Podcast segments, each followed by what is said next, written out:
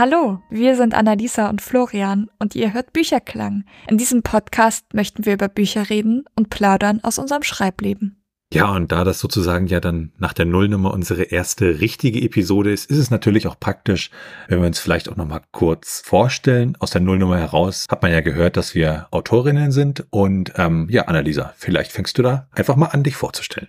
Genau, ich bin Annalisa, ich bin 24 Jahre alt, schreibe unter den Namen Annalisa Franzke Steampunk und ähm, unter Ivy J. Claire Romans. Ähm, habe jetzt auch schon sechs Bücher rausgebracht, also ich versuche Vollzeitautorin zu werden.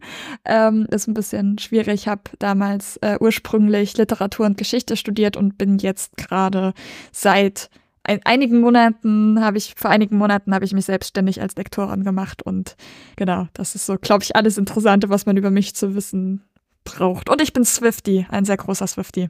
Damit ist alles abgedeckt, was es über mich zu wissen gibt. Ja, sehr schön. Ähm, ja, mein Name ist Florian ähm, und ich äh, schreibe eigentlich sehr, sehr viel im, im, technischen Bereich, so Fachartikel und solche Geschichten, bin aber auch der Belletristik äh, sehr, sehr zugeneigt und habe da im letzten Jahr meinen Debütroman veröffentlicht. Im leeren Himmel hieß der. Und ähm, bin auch jetzt weiter an der Arbeit an weiteren belletristischen äh, Werken dran. Und ähm, ja, Bücher an sich ist auch große Geschichte bei mir. Also man kennt das ja, diesen, diesen Stapel der Bücher, die man zu Hause hat, wo man immer neue Bücher drauf liegt, aber es nicht schafft, sie rechtzeitig wieder wegzulesen. Ähm, den habe ich auch. Und ähm, ich hoffe auch, dass der Podcast mir ein bisschen hilft, diesen Stapel vielleicht etwas schneller, ja, ich glaube, kleiner wird er nicht, das geht nicht, aber ähm, ihn nicht zu sehr anwachsen zu lassen, weil ich rechtzeitig wieder Sachen herauslese. Da freue ich mich auf alle Fälle sehr drauf. Fühle ich. Es ist einfach, die, man kauft einfach zu schnell Bücher. Bücher kaufen und Bücher lesen sind zwei unterschiedliche Hobbys. Aus Autorensicht können wir ja da mal sagen, das ist super, wenn ihr die Bücher kauft. Ihr müsst sie nicht unbedingt lesen. Ihr braucht kein schlechtes Gewissen haben. und wenn, aber wenn ihr sie gelesen habt, bitte schreibt Rezension, das hilft. So, jetzt hattest du ja gesagt, was du so machst. Wo findet man dich eigentlich im Netz? Ähm, auf meiner Webseite annalisafranske.de oder auf quasi jeder Social Media Seite unter Mist of Ink. Ja. Und dich? Äh, ja, mich findet man auf äh, cckey.net und ähm, ich glaube, da können wir auch gleich mal dann gucken, so was so unsere Neuigkeiten sind. Also wir wollen ja auch nicht nur über Bücher reden, sondern wir wollen auch ähm, ja ein bisschen aus unserem Schreibleben mehr oder weniger aktuell berichten. Also was unser Bücher und unser Schreibleben angeht, dass wir nochmal so auf den letzten Monat dann so ein bisschen zurückgucken und auch gucken, ähm, ja, woran arbeiten wir eigentlich aktuell? Wie sieht das bei dir aus, Annalisa? Also, ich habe ja schon gesagt, ich bin Lektorin und das ist tatsächlich eine Sache, die jetzt gerade mal wieder so einen riesigen Teil einnimmt. Ähm, bin ich tatsächlich ganz glücklich drüber, dass ich ein paar Aufträge habe, weil das bringt am Ende das Geld ein. Ähm, ich glaube, ich verrate jetzt kein so riesiges Geheimnis, wenn man sagt, dass die wenigsten AutorInnen von ihrem Schreiben leben können. Deswegen ist quasi meine Lektorentätigkeit so ein bisschen mein Brotjob und ähm, das liebe ich auch sehr und es macht sehr, sehr viel Spaß. Ähm, aber das bedeutet halt, dass ich wenig äh, zum Lesen und Schreiben an sich komme, wenn ich dann halt größere Projekte da liegen habe, weil ich dann mich zu 100 Prozent dann auf dieses Projekt dann auch konzentrieren will. Und ähm, ich dann halt manchmal das Gefühl habe, wenn ich dann noch irgendwie noch ein eigenes Buch von mir schreibe oder noch ein anderes Buch lese oder so, dass das dann schnell sein kann, dass ich Dinge ver vermische, vor allen Dingen, wenn es dann so irgendwie Bücher sind, die ähnliche Genres haben und dann ähnliche Namen von den Charakteren oder sowas. Deswegen versuche ich da immer sehr. Ich will keine Fehler machen. Deswegen ist es halt, je größer ein Auftrag ist, der bei mir liegt, desto weniger schaffe ich es tatsächlich zu lesen. Aber es ist auch so ein bisschen meine Hoffnung, dass durch den Bücherpodcast ich jetzt auch mehr lesen werde. Ähm, das ist, wie gesagt, das ist eine der größten Sachen, die gerade laufen. Ich habe außerdem eine Anthologie, die ich ähm, hoffentlich äh, im April rausbringen möchte. Wir, wir hoffen, wir, wir gucken. Und ähm, da habe ich jetzt die Auswahl für die Geschichten gemacht und ähm, bin jetzt gerade dabei, alle Geschichten, also alle Kurzgeschichten für die Anthologie zu lektorieren und mit den AutorInnen Rücksprache zu halten. Und außerdem ist so ein bisschen ich, ich arbeite gerade noch an A Royal Secret 2, weil so im Sommer soll es dann kommen. Das ist die Fortsetzung von A Royal Secret, wer hätte das gedacht? Ähm, genau, und da habe ich eine Deadline, die ich sehr dringend einhalten muss. Also muss ich irgendwie zwischendurch gucken, dass ich auch das noch bearbeite. Also es ist immer sehr viel. Ich glaube, das ist so eine Krankheit von selbstständigen Leuten, dass man einfach immer, vor allen Dingen auch von AutorInnen, dass man immer zu viel vorhat, immer zu viele Projekte am Start hat. Das kennst du garantiert auch, oder?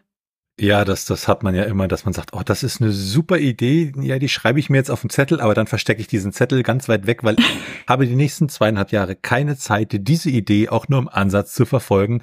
Oder ich lasse alle anderen Projekte weg, ne? Aber nein, das geht halt immer nicht. Also ja, man hat das äh, definitiv. Äh, wer übrigens mehr so über das Schreibleben im, im Allgemeinen wissen möchte, Annalisa und ich hatten da vor einiger Zeit, beziehungsweise da kommen noch ein, zwei Episoden im Podcast Deus Ex Machina. Da haben wir unter dem Titel Autorengeflüster ein paar Episoden aufgenommen, wo wir halt so über das ganze Autorenleben an sich nochmal reden und da auch ein bisschen detaillierter auf den Prozess des Schreibens eingehen. Also wen das interessiert, das werden wir entsprechend auch mal verlinken. Ja, woran arbeite ich gerade? Ähm, ich bin so ein bisschen an der Nachbearbeitung meines Buches im leeren Himmel. Was heißt Nachbearbeitung? Äh, das heißt praktisch, da kommen jetzt noch einige Lesungen, äh, auf die ich mich dann vorbereiten muss. Ähm, auch äh, so auch das ganze Anfragen beantworten, wenn da halt Interesse besteht etc. Und ähm, ja, das ist so der der Teil, der mit dem Altbuch sozusagen noch zusammenhängt. Ähm, und ich bin halt in der Planung fürs nächste Jahr, was ich da so vorhabe. Da gibt's ein paar, also wenn es gut läuft, sollen nächstes Jahr drei Projekte fertig werden. Und was wir gerade sagten, die kommen dann immer so zwischendurch rein. Äh, da ist halt noch eine Idee entstanden für ein anderes Buch, was äh, ja, ich denke dann auch vielleicht noch nächstes Jahr kommt. Aber wie gesagt, ich finde, vier Bücher sind dann schon ziemlich hardcore. Wobei, äh, was das angeht, Annalisa, da legst du ja dann auch immer ordentlich vor, oder? Ja, also ich habe für dieses Jahr acht Veröffentlichungen geplant. Also ich muss dazu sagen, davon ist halt ein äh, ein Buch quasi diese Anthologie. Das heißt, da schreibe ich am Ende selber nichts, ähm, weil ich mich dagegen entschieden habe, selber eine Kurzgeschichte für meine eigene Anthologie ähm, zu schreiben, sondern ich bin am Ende nur die Herausgeberin.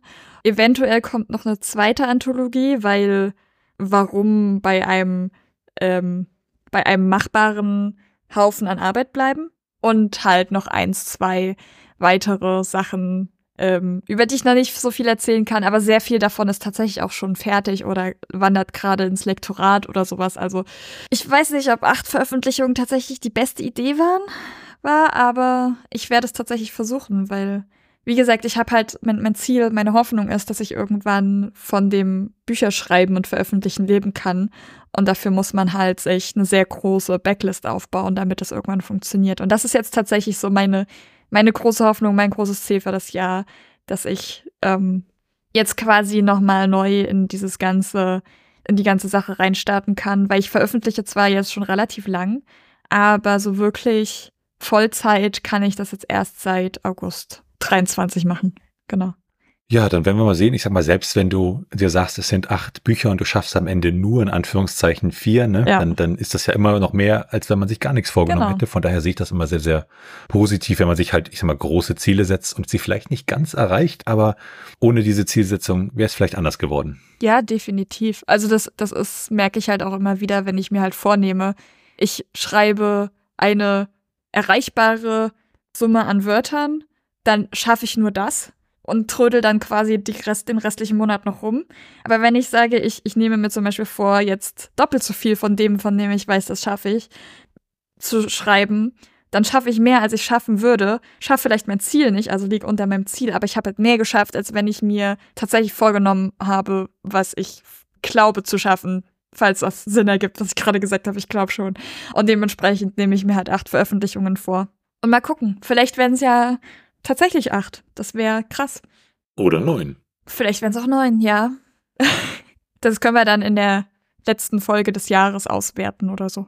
Genau. Und dann wollen wir jetzt ja sozusagen auch über Bücher reden, vorzugsweise immer über Bücher, die wir im letzten Monat gelesen haben, aber unser Fokus ist da nicht ganz so eng. Also wir, wir reden auch über Bücher, die wir mal vor einiger Zeit gelesen haben, wo wir halt für uns sagen, die sind bei mir hängen geblieben. Und ähm, ich weiß nicht, wie es bei dir war, aber ich hatte so in der Vorweihnachtszeit das Gefühl, ja, also grundsätzlich den ganzen Dezember irgendwie war immer sehr viel los, dass ich irgendwie sehr wenig zum Lesen gekommen bin. Wie war das bei dir? Ja, also bei mir tatsächlich auch. Vor allen Dingen, weil ich jetzt halt, ähm, also November war generell, dadurch, dass da NaNoWriMo ist, also dieses ganz große Schreibding, ähm, habe ich mir da tatsächlich auch keine, äh, habe ich da keine Lektoratsaufträge oder sowas gemacht, sondern habe dann tatsächlich nur geschrieben. Und wenn ich sehr, sehr viel schreibe, schaffe ich es auch nicht so viel währenddessen noch zu lesen. Und dann im Dezember hatte ich dann ein paar Lektoratsaufträge. Und dann ist auch, also darüber, über die kann ich jetzt noch nicht sprechen. Sobald die Bücher raus sind, können wir auch, also kann ich dann auch sehr gerne die dann auch in den, in den Folgen vorstellen. Aber jetzt gerade sind die halt noch nicht draußen und dementsprechend kann ich darüber gerade auch noch nicht reden, was ja völlig verständlich ist. Und dementsprechend halt neben meinem Vollzeitjob ist es dann teilweise echt schwierig, noch mehr zu lesen. Also das ist vor allen Dingen, weil man ja dann auch irgendwie so voll im Weihnachtsstress ist. Ja, also bei mir ist es, äh, das kann ich ja schon mal spoilern, ich habe diesen Monat es effektiv geschafft, ein Buch zu lesen, möchte aber insgesamt heute mal auf drei Bücher eingehen ähm, und zwei davon sind mir halt wirklich im Gedächtnis geblieben. Ja, also ich habe halt auch, glaube ich, habe im über den kompletten Verlauf vom November und Dezember ein halbes Hörbuch gehört oder so. Und nicht, weil das irgendwie so lang war, sondern einfach, weil ich nicht den Kopf oder die Zeit hatte, aber würde auch auf ein Buch noch eingehen, was ich jetzt vor einer Weile schon mal gelesen habe, was ich bei dem ich immer noch sehr begeistert davon bin. Würdest du denn sagen, dass Hörbuch hören, dass man das auch lesen nennen darf? Ja, weil ich konsumiere ein Buch. Ich bin der Meinung, dass wenn man ein Buch konsumiert, egal in welcher Art und Weise, man das quasi als Lesen definieren kann. Okay, ich kaufe mir jetzt also einen Bestseller und esse ihn dann. Ist das auch Lesen? Ähm, die äh, äh, Antwort hängt davon ab, kriege ich ein Video davon, wie du diesen Bestseller isst. Ah, ich, ich glaube ja, nein, also. ich, ich denke, ich, ich würde persönlich davon abraten, Bücher zu essen. Ich denke, lesen oder sie zu hören oder sich vorlesen zu lassen, vielleicht sogar, ähm, sind da die, die sinnvolleren Varianten. Genau, und du sagtest ja gerade auch noch vorlesen, dementsprechend in dem, in diesem Wort vorlesen steht ja auch lesen drin. Dementsprechend ist ein Hörbuch wieder lesen. Genau. Ja? Okay. Ich bin ich sowieso, ich bin sowieso der Meinung, dass es am Ende egal ist, in welcher Art und Weise man ein Buch konsumiert, außer man isst es, ähm, dass, dass es halt einem sehr viel geben kann. Ich glaube, das muss nie, man niemandem erzählen, der einen Bücherpodcast hört. Das glaube ich, eher dann die Leute, die das sowieso die ganze Zeit gerne sehr viel lesen und hören und was auch immer. Ähm, aber ich glaube, es ist generell ein guter Effekt, einfach sich mit Büchern zu beschäftigen, Bücher zu lesen. Und dann ist es halt egal, in welcher Form. Willst du uns von dem ersten Buch erzählen, was du gelesen hast? Auf alle Fälle. Ähm, na gut, das erste Buch, was ich gelesen habe, das weiß ich wahrscheinlich nicht mehr. Aber worüber ich gerne recht, äh, reden würde wollen, ist sogar eine Buchreihe, ähm, die Rafa-Serie. Ähm, und das erste Buch dieser Serie trägt den wundervollen Titel Der lange Weg zum kleinen zornigen Planeten.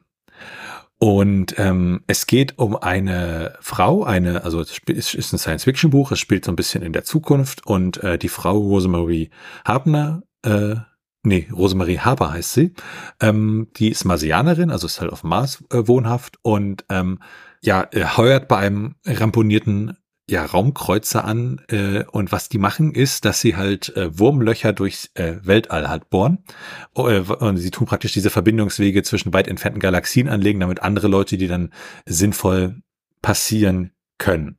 Und ich habe mittlerweile, äh, bin gerade mitten im dritten Buch äh, der Reihe drin und ich muss halt sagen, also das ist ein wirklich unglaublich toller Schreibstil, also die Autorin ist äh, Becky Chambers, die kommt aus Kalifornien und ist halt sehr naturwissenschaftlich interessiert und hatte das Buch, ich glaube, damals über Kickstarter finanziert. Und äh, das lief halt auch so gut, äh, nachdem sie es im Eigenverlag gemacht hatte, dass dann die großen Verlage angeklopft haben und gesagt haben, äh, wir möchten dieses, äh, diese Serie haben. Also was mich an diesem Buch wirklich fasziniert hat, war, wie die Beziehungen beschrieben werden. Also ich habe, glaube ich, noch nie es so gelesen, wie es da stand. Also ich würde wirklich sagen, das ist das Buch, in dem ich finde, in dem Beziehungen der Charaktere zueinander, also wirklich am besten beschrieben worden sind bei dem, was ich bisher alles gelesen habe, weil das, das war einfach, das war so ein kleines Erweckungserlebnis, wo ich gesagt habe, wow, und also das, das, das, das war, das ist wirklich toll und gut und man kann sich da richtig reinversetzen. Es ist auch so, dass die, die Charaktere auf dem Buch, das sind jetzt nicht nur alles Menschen, sondern da haben wir halt auch Außerirdische dabei. Und ja, normalerweise hat man immer das, oder bei schlechtem Science Fiction etc. hat man halt das Gefühl, Außerirdische sind auch nur verkleidete Menschen, ne? Und die sich halt genauso benehmen und keine andere Kultur und was weiß ich nicht haben, ne? Und hier bei dieser Rayfarer-Serie ist das nämlich nicht der Fall. Man hat wirklich das Gefühl, das sind fremdartige Wesen, äh, die halt auch völlig unterschiedliche Vorstellungen teilweise haben Und deshalb ähm, fand ich es wirklich toll. Es gibt auch einen Minuspunkt bei dieser Serie, aber äh, das kann man eigentlich nicht als Minuspunkt ankreuzen. Das war eher meine Erwartungshaltung. Ähm, das spielt ja auf diesem Raumschiff, der Wayfarer, dieses Buch, das erste Buch. Und dann denkt man natürlich, alles klar, im zweiten Buch geht's wieder um eine Geschichte auf diesem Raumschiff. Aber auch wenn es, ich sag mal, ganz, ganz lose verbunden ist, die Reihe, spielt dann die zweite Geschichte plötzlich äh, wo ganz anders, in einem ganz anderen Milieu. Und äh, da ist man natürlich so ein bisschen enttäuscht, weil man sich denkt, oh, super eine Reihe. Und jetzt habe ich aber sozusagen in Anführungszeichen die Charaktere aus dem ersten Buch alle verloren, weil sie halt in dem zweiten Buch nicht vorkommen, sondern wirklich nur lose verbunden sind. Und das zweite Buch aber irgendwann irgendwo anders spielt. Und dann hat man das gelesen und beim zweiten Buch ist man natürlich trotzdem wieder warm geworden mit den Charakteren. Und dann ist im dritten Teil das gleiche nochmal. Ne? Es spielt wieder völlig woanders, hat aber eine lose äh, äh, Geschichte, äh, Verbindung zu den anderen Sachen. Aber es ist halt, es spielt halt immer in diesem Rarefahrer-Universum, aber es sind für sich genommen eigentlich einzelne Bücher, die trotzdem unabhängig von diesem Anführungszeichen Minuspunkt ja wirklich sehr, sehr gut sind. Und ich kann jedem, der sich für Science Fiction interessiert und oder, oder generell so für Beziehungsgeschichten, jetzt nicht im Sinne von Liebesroman, aber im Sinne von Interaktion miteinander, äh, wirklich wärmstens das Ganze ans Herz legen. Ich würde sagen, dass es gerade ein relativ großer Trend ist mit diesem, man hat ein zweites Buch, aber das spielt halt nicht aus derselben Perspektive wie das erste Buch. Also tatsächlich mir bei New Adult, vor allen Dingen bei Liebesromanen, sehr aufgefallen in letzter Zeit, dass du halt selten irgendwie Bücher hast, bei dem eine Liebesgeschichte oder ein Plot oder sowas über mehr als ein Buch geht, sondern dass dann halt quasi, wie gesagt, halt in einem Liebesroman ist es relativ normal, quasi, dass der zweite Teil dann aus der Sicht der besten Freundin ist oder so von dem Hauptcharakter des ersten Buchs und dann geht's halt um ihre Liebesgeschichte oder irgendwie sowas. Ich glaube, das ist gerade ziemlich im Trend und ziemlich im Kommen. Ähm, spannend, dass es das auch bei in anderen Genres gibt. Also Science Fiction ist jetzt nicht so das Genre, was ich sonst so lese. Ähm, wie gesagt, mir ist es bis jetzt nur bei Liebesromanen, vor allen Dingen New Adult, aufgefallen, dass es das, dieses System gibt. Ja, was ich ja da auch sagen muss, ist, ich sag mal, Fortsetzungen sind ja im schlimmsten Fall furchtbar und machen das ursprüngliche Werk fast noch so ein bisschen kaputt, wenn es nicht gut ist, ne? Und sie hat ja die Geschichten in den Büchern, die sind halt alle rund abgeschlossen, ne? Wo man halt sagt, es ist auch irgendwo in Ordnung. Man fühlt sich als Leser dann natürlich trotzdem so ein bisschen, aber ach, ich möchte wieder auf dieses Raumschiff, tut das doch nicht, ne? Und das ist halt so ein bisschen, ja. Ja, gut. Aber man kann ja nicht alles haben. Ja, was ist denn dein erstes Buch, was du heute vorstellen möchtest? Also das erste Buch, was ich gerne vorstellen würde, ähm, habe ich tatsächlich, glaube ich, schon im Sommer oder so gelesen. Die sieben Männer der Evelyn Hugo. Ich liebe dieses Buch. Das habe ich tatsächlich, hat mir eine Freundin empfohlen. Und ähm, das ist tatsächlich, ich, ich liebe kurze Bücher und das ist einer der längeren Bücher, das, das ich tatsächlich gelesen habe. Und auch, glaube ich, eines der Bücher, bei denen, wenn es nicht das als Hörbuch gegeben hätte, hätte ich es vermutlich nicht gehört. Aber man, man folgt quasi einer Reporterin, die jetzt ein eine Biografie über Evelyn Hugo schreiben soll, die halt jetzt schon relativ alt ist und ihre Lebens Lebensgeschichte erzählt. Und das ist super spannend, weil man dann sehr, sehr viel über Evelyn Hugo kennenlernt. Das ist ja auch eine, eine wahre Persönlichkeit. Und ich weiß jetzt nicht, inwiefern diese diese Geschichte tatsächlich stimmt und was erzählt wurde, aber es ist halt einfach irgendwie für eine Biografie oder für etwas, was eine Biografie sein könnte, ist es extrem spannend und gut gemacht, weil man halt immer wieder die, diese Sicht der Reporterin hat, die, die, die halt zu dieser Evelyn geht und mit ihr redet und ähm, versucht herauszufinden, was ist jetzt in ihrem Leben passiert. Und irgendwie, man, man merkt auch, es gibt irgendwie Verstrickungen zwischen dieser Reporterin und Evelyn, aber man weiß halt nicht genau wie und was es jetzt ist. Und man merkt halt immer wieder, okay, da kommt das wahre Leben von dieser Reporterin dazwischen. Und währenddessen hast du halt dann Evelyn, die ihre Lebensgeschichte erzählt. Und das heißt ja die sieben Männer der Evelyn Hugo. Und ähm, das heißt, der, der, der Aufhänger quasi ist, dass sie siebenmal verheiratet war. Und die große Frage ist, welchen dieser Männer hat hast du tatsächlich am, am meisten geliebt? Und ähm, ich glaube, die, die Antwort ist sehr, sehr überraschend, weil es am Ende keiner dieser Männer ist. Ähm, es hat, hat ein bisschen eine Weile gebraucht, bis man reingekommen ist. Also bis ich da reingekommen bin in dieses Buch. Aber man, dadurch, dass es halt relativ lang ist, hat man einfach, dass sich das so ganz langsam aufbaut und ganz langsam ähm, so, so verbreitet. Und das macht's halt sehr, sehr schön. Und dadurch hat man halt einfach diesen Stil, den man, also den ich vorher nicht so wirklich kannte. Und hat mich halt in eine Geschichte ge gezogen, die ich andernfalls, glaube ich, wenn mir diese Freundin das nicht empfohlen hätte, hätte ich das, glaube ich, auch nicht gelesen.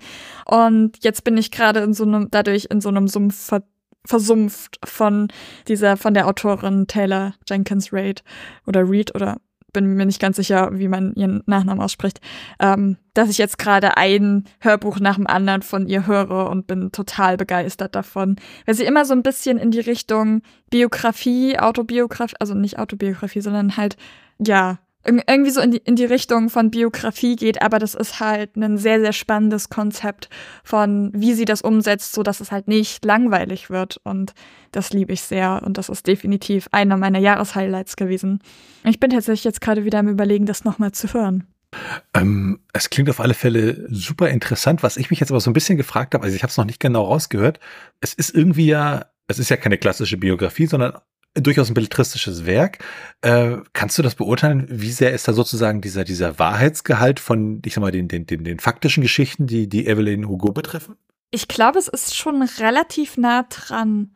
Also ich, ich würde jetzt nicht sagen, dass es 100 Prozent oder sowas wäre. Dafür ist es, glaube ich, einfach, ähm, dafür ist jedes Werk, jedes Buch, jedes, äh, jedes belletristische Werk ähm, einfach hat immer auch einen künstlerischen Aspekt und das ist halt am Ende nicht unbedingt der Wahrheit entsprechen muss. Aber ich meine, dass ich vor einer halben Ewigkeit tatsächlich mal eine Doku gesehen hat, habe, die sich quasi damit auseinandergesetzt hat, ob das so stimmt, wie es in diesem Buch war. Und deshalb dieses Doku habe ich geguckt, bevor ich dieses Buch überhaupt gelesen habe. Dementsprechend ist das nur ganz dunkel in meiner Erinnerung.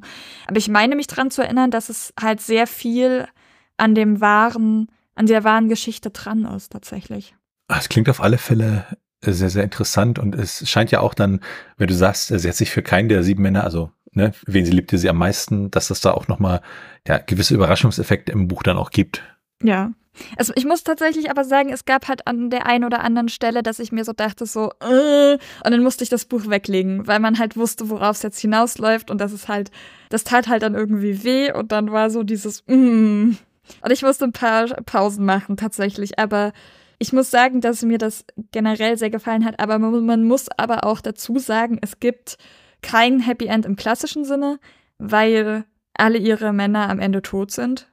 Und ähm, das heißt, wer auch immer ihr Herz am Ende erobert hat, ist tatsächlich in dem Moment dann auch tot. Und ähm, ja, es gibt kein Happy End im, im klassischen Sinn, aber es hilft halt ähm, der die, dieses Gespräch hilft der, der Reporterin sehr, ihren eigenen Weg zu finden und ihr, mit ihren eigenen Problemen zurechtzukommen. Und dadurch gibt es auf der anderen Seite doch wieder irgendwie ein Happy End. Ja, das klingt dann, als ob es dann doch so ein bisschen Traurigkeit auch mit drin ist, ähm, weil du sagtest, du musstest es ab und zu zurücklegen. Da fiel mir dann gleich ein, es gibt ja auch so Bücher, die man liest und die halt einfach, ich sag mal, schlimm sind, die man vielleicht sogar abbricht zu lesen oder sich durchquält, weil man doch noch wissen möchte, wie die Geschichte endet. Ich glaube, da können wir dann vielleicht in den nächsten Episoden, vielleicht haben wir da eins, zwei Stück, wo wir sagen, da müssen wir unbedingt drüber reden. Ähm, auch wenn das Verreißen von Büchern vielleicht nicht ganz nett ist, aber äh, es ist ja auch eine sehr subjektive Sache, ob man Bücher mag oder nicht. Und der eine mag halt das eine mehr, der andere mag es total, äh, wenn, wenn irgendwie über 30 Seiten ein einzelner Baum beschrieben wird, während der andere sagt, es hätte mir gereicht, wenn du mir sagst, da ist ein Wald und mach bitte mit der Geschichte weiter. Aber ich glaube, das können wir vielleicht in Zukunft dann auch nochmal machen. Ja, was, was ansonsten jetzt mein nächstes Buch wäre, das ist wirklich ein Buch, was ich äh, im letzten Monat auch gelesen habe ist äh, kein belletristisches Werk, sondern ich würde es eher in die Kategorie Sachbuch packen. Es heißt ähm, Mehr als nur Atome, was die Physik über die Welt und das Leben verrät. Ähm, war nominiert für das Wissensbuch des Jahres 2023 und ist von Sabine Hossenfelder geschrieben.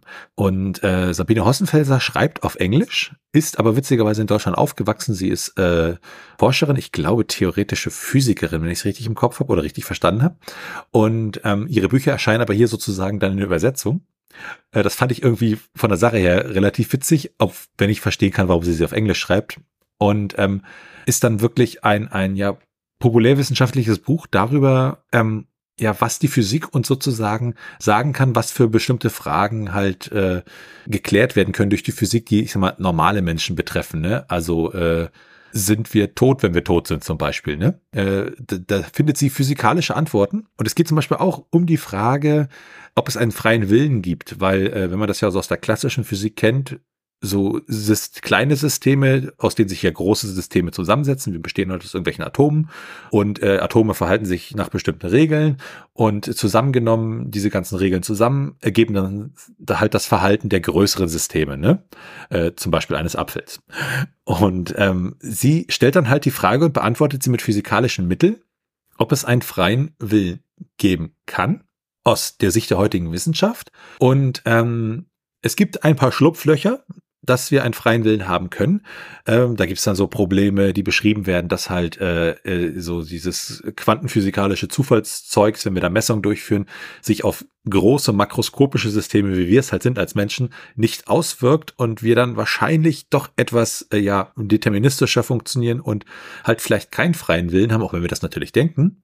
Und ähm, sie hat führt aber auch die Lupflöcher aus. Und da ist ein Satz dann in diesem Buch und den möchte ich hier einfach mal zitieren, weil der ist dermaßen großartig, den den habe ich mir dann auch gleich beim Lesen markiert und gedacht, super, den müsste man sich eigentlich, also ne, also ich finde es halt super, den müsste man sich dann an die Wand hängen eigentlich. Und der geht wie folgt. Ich vermute allerdings, wenn Sie jemandem sagen, dass Sie den freien Willen für real halten, weil die Renormierungsgruppengleichungen auf eine wesentliche Singularität führen könnten, könnten Sie sich auch gleich ein Schild Freak auf die Stirn kleben. Und das ist halt, sie hat so ein, ich weiß nicht, ob es trockener Humor ist äh, oder ob sie einfach so ist, aber das, das zieht sich halt durchs ganze Buch und das ist halt unglaublich witzig und komisch und da kann man dann auch fast verschmerzen, dass man keinen freien Willen hat. Ähm, und äh, wer sich so für Physik und vielleicht auch für so ein bisschen, ja, existenziellere Fragen interessiert, dem kann ich das auf alle Fälle ans Herz legen. Es ist auch ganz witzig, sie hat äh, vor dem eigentlichen Buch nochmal so ein Warnungskapitel, wo sie halt sagt, dass das Buch bei manchen Menschen äh, doch so in Richtung Existenzkrise führt, äh, auch unter der Berücksichtigung, dass sie vielleicht gläubig sind etc. Und äh, das kann ich schon verstehen, nachdem ich es gelesen habe, dass sie das da geschrieben hat, weil es ist doch auch ein Buch, das legt man nicht einfach weg. Also da denkt man dann noch eins, zwei, drei Wochen darauf rum, auf den einzelnen Sachen und äh, denkt halt drüber nach. Aber ich muss sagen, wer sich für Physik interessiert und äh, da auch mal eine etwas ja andere äh, Sichtweise haben möchte, dem kann ich das auf alle Fälle empfehlen. Es liest sich halt super ohne irgendwelchen größeren mathematischen Kenntnisse oder so. Man kann das alles verstehen. Sie erklärt das alles ganz toll. Und es sind halt äh, lauter solche tollen äh, Zitate drin, wie das, was ich da gerade vorgelesen habe. Und äh, ja, sehr schön. Sie erzählt das auch. Das ist auch ganz interessant. Ähm, sie beantwortet hat eine Frage und dazwischen hat sie dann immer so, so, so Kapitel, wo sie praktisch Leute besucht, also Physiker oder Philosophen oder was auch immer und mit denen halt redet. Aber nicht in Form eines, also schon in Form eines Interviews, aber es liest sich immer mehr so wie, eine, wie ein belletristisches Werk, wo sie halt hingeht, beschreibt, wie es da aussieht, was die machen, was sie tun. Ne? Und das ist irgendwie auch ja sehr, sehr erfrischend, weil man es vielleicht auch gar nicht erwartet, sondern man erwartet da jetzt irgendwie ein abgedrucktes Interview oder so, sondern das ist alles ein bisschen, ein bisschen anders und äh, hat dann durchaus so belletristische Komponenten. Ich muss tatsächlich sagen, ich bin mit Physik noch nie warm geworden. Also vermutlich bin ich einfach auch nicht die Zielgruppe.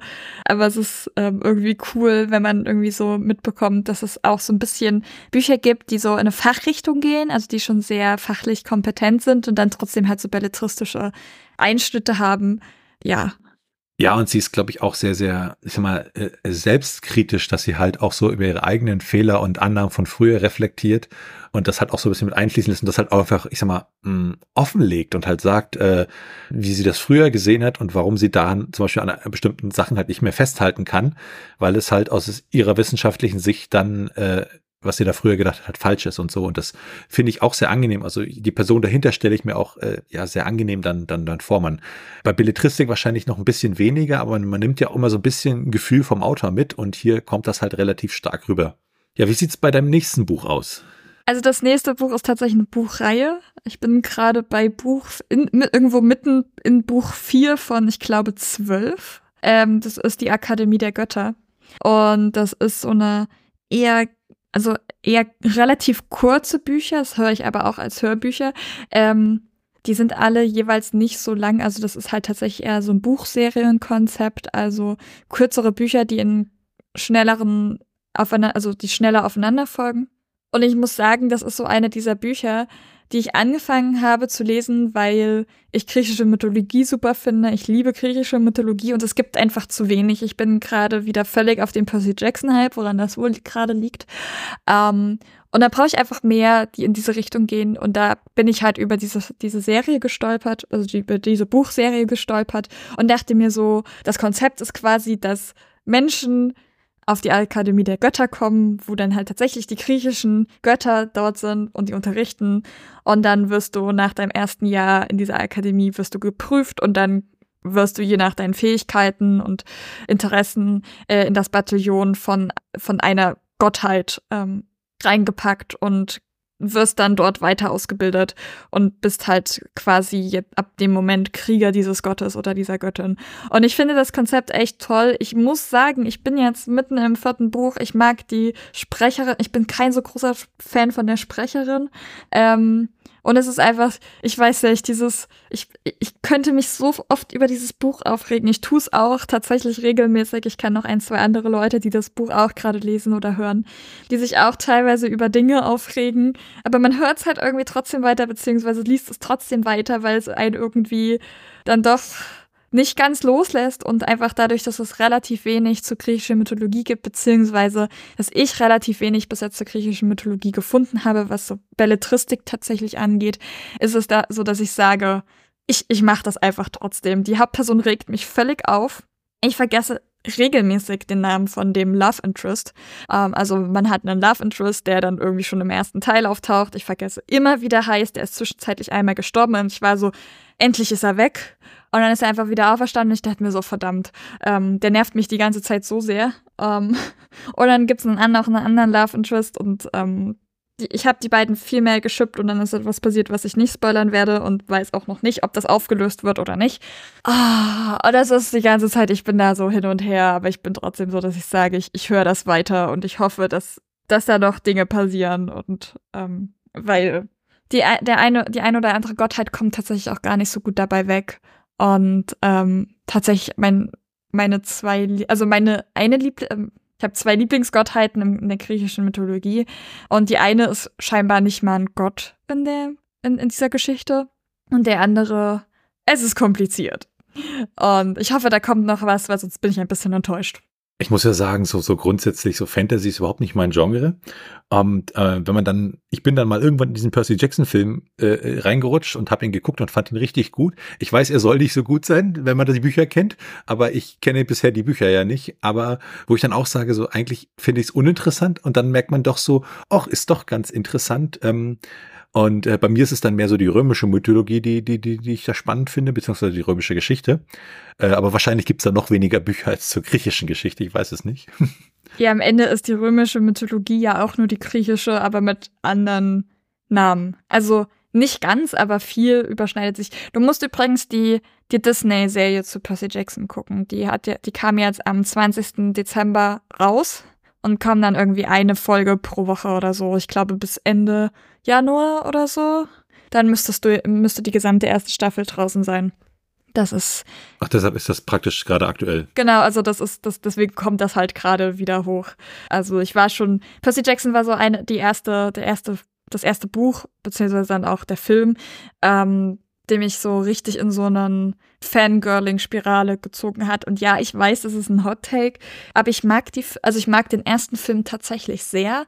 Es ist halt keine gute Verfilmung. Es ist ein guter Film, aber halt keine gute Verfilmung. Und aber trotzdem, ich, ich kenne diesen, das ist einer der wenigen Filme, die ich tatsächlich auswendig kenne und die ich hoch und runter gucke und der mich nie dann komplett losgelassen hat. Ja, passiert. Naja. Das führt uns wieder zur Frage, was eine Bücherverfilmung ist. Und da hat mal jemand so ein schönes Animation gemacht, wie hat jemand eine Kamera auf ein Buch richtet und Seite um Seite umblättert und sagte, eine Bücherverfilmung. Genau. Ich finde, man sollte bei Buchverfilmungen tatsächlich unterscheiden zwischen, es ist eine gute Verfilmung und es ist ein guter Film. Mhm. Weil der Film ja auch, also ich finde zum, wie gesagt, ich finde halt den Percy Jackson Film, ich finde den gut, er funktioniert auch von Plot nicht ganz, also da muss man über sehr viele Dinge hinwegsehen. Aber ich finde an sich ihn als Film gut, aber er hat halt unfassbar wenig über, also Gemeinsamkeiten mit dem Buch. Dementsprechend ist es halt keine gute Verfilmung. Ähm, und das gibt's halt in Massen. Ich glaube, das ist auch was, wo ich äh, beim nächsten Buch gerne nochmal drauf eingehen möchte, weil ähm, das ist äh, ja auch relativ bekannt, das Buch, zumindest mittlerweile. Und zwar Der Marsianer von Andy Weir. Und ähm, da geht's halt um eine Forschungsgruppe, die auf dem Mars ist. Die müssen dann evakuieren aufgrund, ich glaube, eines Sturms war das dann am Ende. Ist schon ein bisschen länger, dass ich es gelesen habe. Und Andy Weir bleibt halt zurück. Sie denken halt, sie haben ihn verloren beim, beim Start, dass er da irgendwie äh, tödlich verunglückt ist. Aber er hat überlebt und muss sich dann halt retten. Und äh, ich werde dann nachher auch gleich mal auf die Verfilmung des, des äh, Buches eingehen, weil das ist sozusagen, bei mir ist es mal so, dass ich, wenn es irgendwelche Bücher gibt zu Filmen, dann lerne ich sie meistens immer erst dadurch kennen, dass ich den Film dann halt sehe und nicht das Buch. Ähm, und hier war es mal umgekehrt, da hatte ich das Buch wirklich, ich weiß noch, das hatte ich irgendwie abends um 21 Uhr für einen Kindle, glaube ich, gekauft damals und habe dann so angefangen, dachte so, okay, vor dem Schlafengehen vielleicht noch mal zwei, drei Seiten hineinlesen. Das endete damit, dass ich das Buch bis nachts um drei halt durchgelesen hatte, weil es war wirklich, also für mich war das ein absoluter Page-Turner. Und ähm, es wird halt behandelt, wie er sozusagen mit, mit Wissenschaft äh, äh, äh, ja dafür sorgt, dass er trotz seiner limitierten Ressourcen überlebt. Und diese ganzen naturwissenschaftlichen Geschichten, die sind halt total ja toll beschrieben und sind halt auch alle äh, relativ nah an der Realität dran, dass man sich, wenn man da halt interessiert ist, naturwissenschaftlich sagt, oh, das ist toll und so. Ne? Also ich kann mich da an eine Szene erinnern, da bootet er den alten, ich glaube, Spirit Rover auf dem Mars und äh, im Buch wird dann halt beschrieben, was dann auf dem, auf dem Display kommt.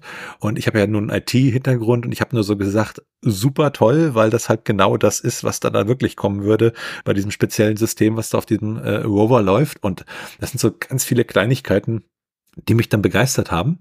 Und ähm, um dann den Bogen zum Film zu schlagen, ist es dann so, äh, da gibt's dann so ein, so ein etwas größere Stelle im Buch, wo er durch eine, ja, durch einen Sturm am Ende zieht und äh, gefühlt tut das doch schon etliche Prozent des Buches dann belegen, dieser Abschnitt. Und als ich den Film dann gesehen habe, den ich an sich ganz in Ordnung fand, ähm, dachte ich so, oh Gott, jetzt kommt ja das mit dem, mit dem Sturm und so. Und dann haben die praktisch diese Stelle völlig übersprungen, was dann so ein bisschen so war, äh, Moment, wie er ist schon da, äh, was ich auch irgendwo verstehen kann, weil sie ja natürlich äh, den Film auch äh, in die zwei Stunden pressen müssen und so. Aber ich glaube, da war es noch relativ human, was das angeht. Und ich kann dann durchaus verstehen, dass andere Leute bei Buchverfilmungen und so halt äh, völlig am Rad drehen, weil sie halt äh, in der Verfilmung halt nur Blödsinn sehen, der mit dem Buch nichts zu tun hat.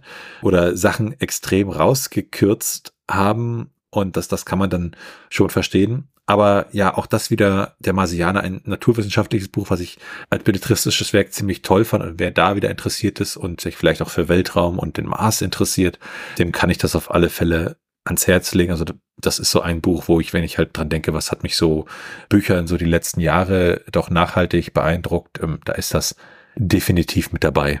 Vielleicht sollte ich das Buch auch noch mal lesen. Also noch lesen, weil also ich habe den Film geguckt und den fand ich ziemlich gut.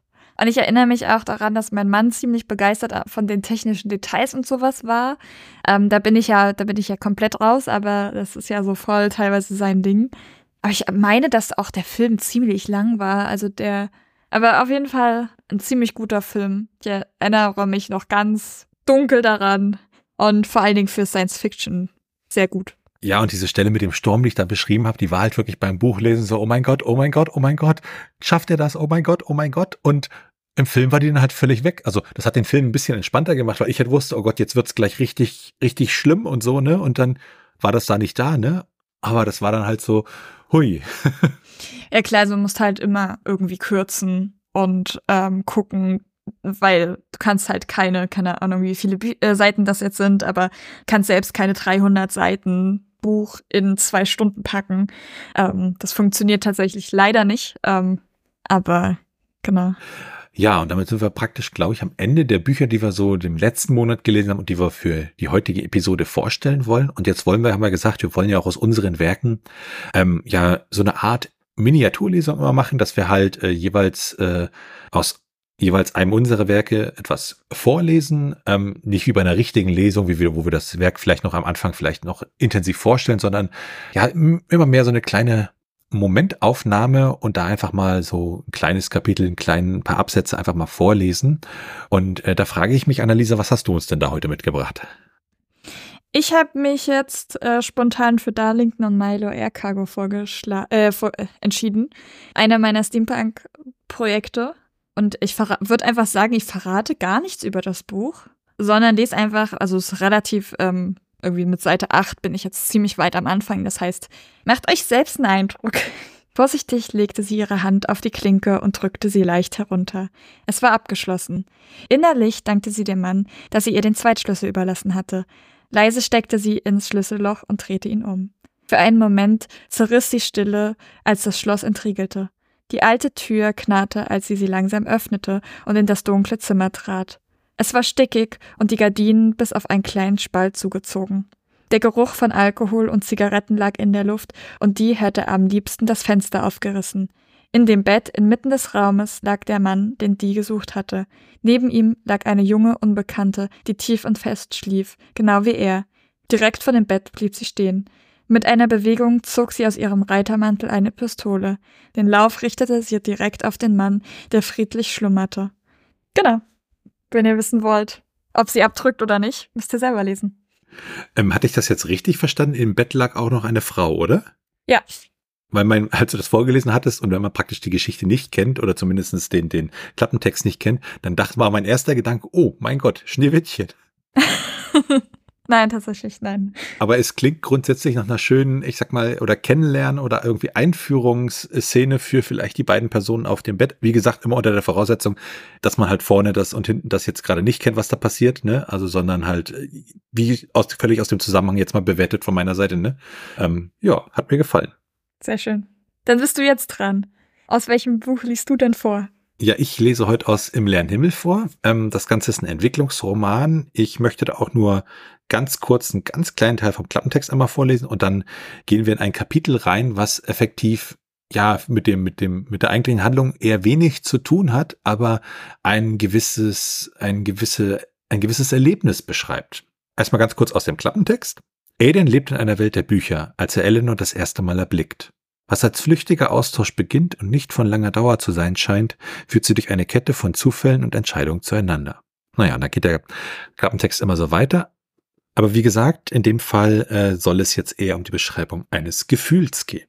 Die morgendlichen Sonnenstrahlen entführten mich in eine Halbwelt, jene, die ich betrat, wenn ich wusste, dass ich schlief, aber bereits wach wurde. Mit dem ersten Klang meines Weckers versuchte ich noch einen Blick auf den Traum zu erhaschen. Es war dieses Gefühl, nicht wirklich geträumt, sondern einen Ausschnitt einer Realität betrachtet zu haben und der Versuch, wieder in diese zurückzukehren. Aber wie jedes Mal löste sich dieser Traum, diese Realität wieder auf und mit ihr all die Gefühle, die sie enthielten. Sie gaben den Moment frei, in dem alles in Ordnung gewesen war, in dem wir noch nicht realisiert hatten, wer wir waren und welche Probleme uns belasteten. Einfach der Augenblick, in dem wir Menschen ohne Sorgen waren, diese kostbaren Sekunden, in denen wir mit der Welt im Reinen waren, oder vielleicht vielmehr die Welt um uns herum nicht existierte. Es nur das gab, was wir unmittelbar spürten, die warme Decke, und das Kissen unter unserem Kopf. Ich sah die weiße Zimmerdecke, an der die Schatten und das Licht an diesem Morgen ein Stück aufführten. Was die Schatten wohl darstellten?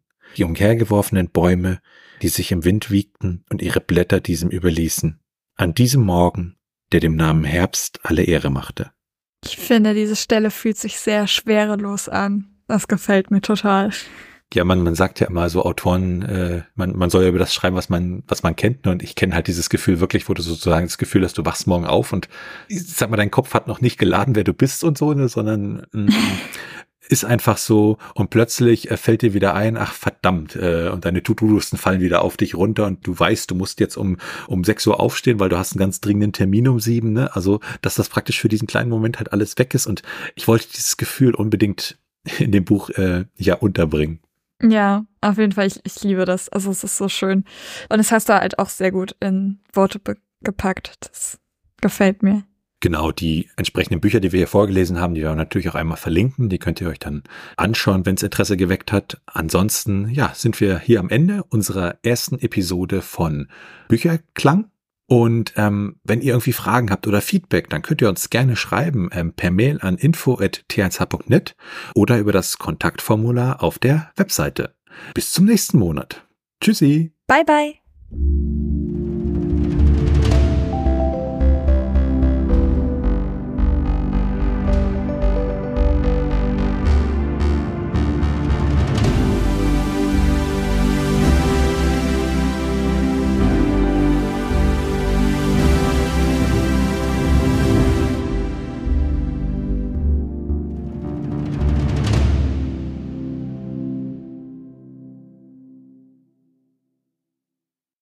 Eine Produktion von Tone Age. t1h.net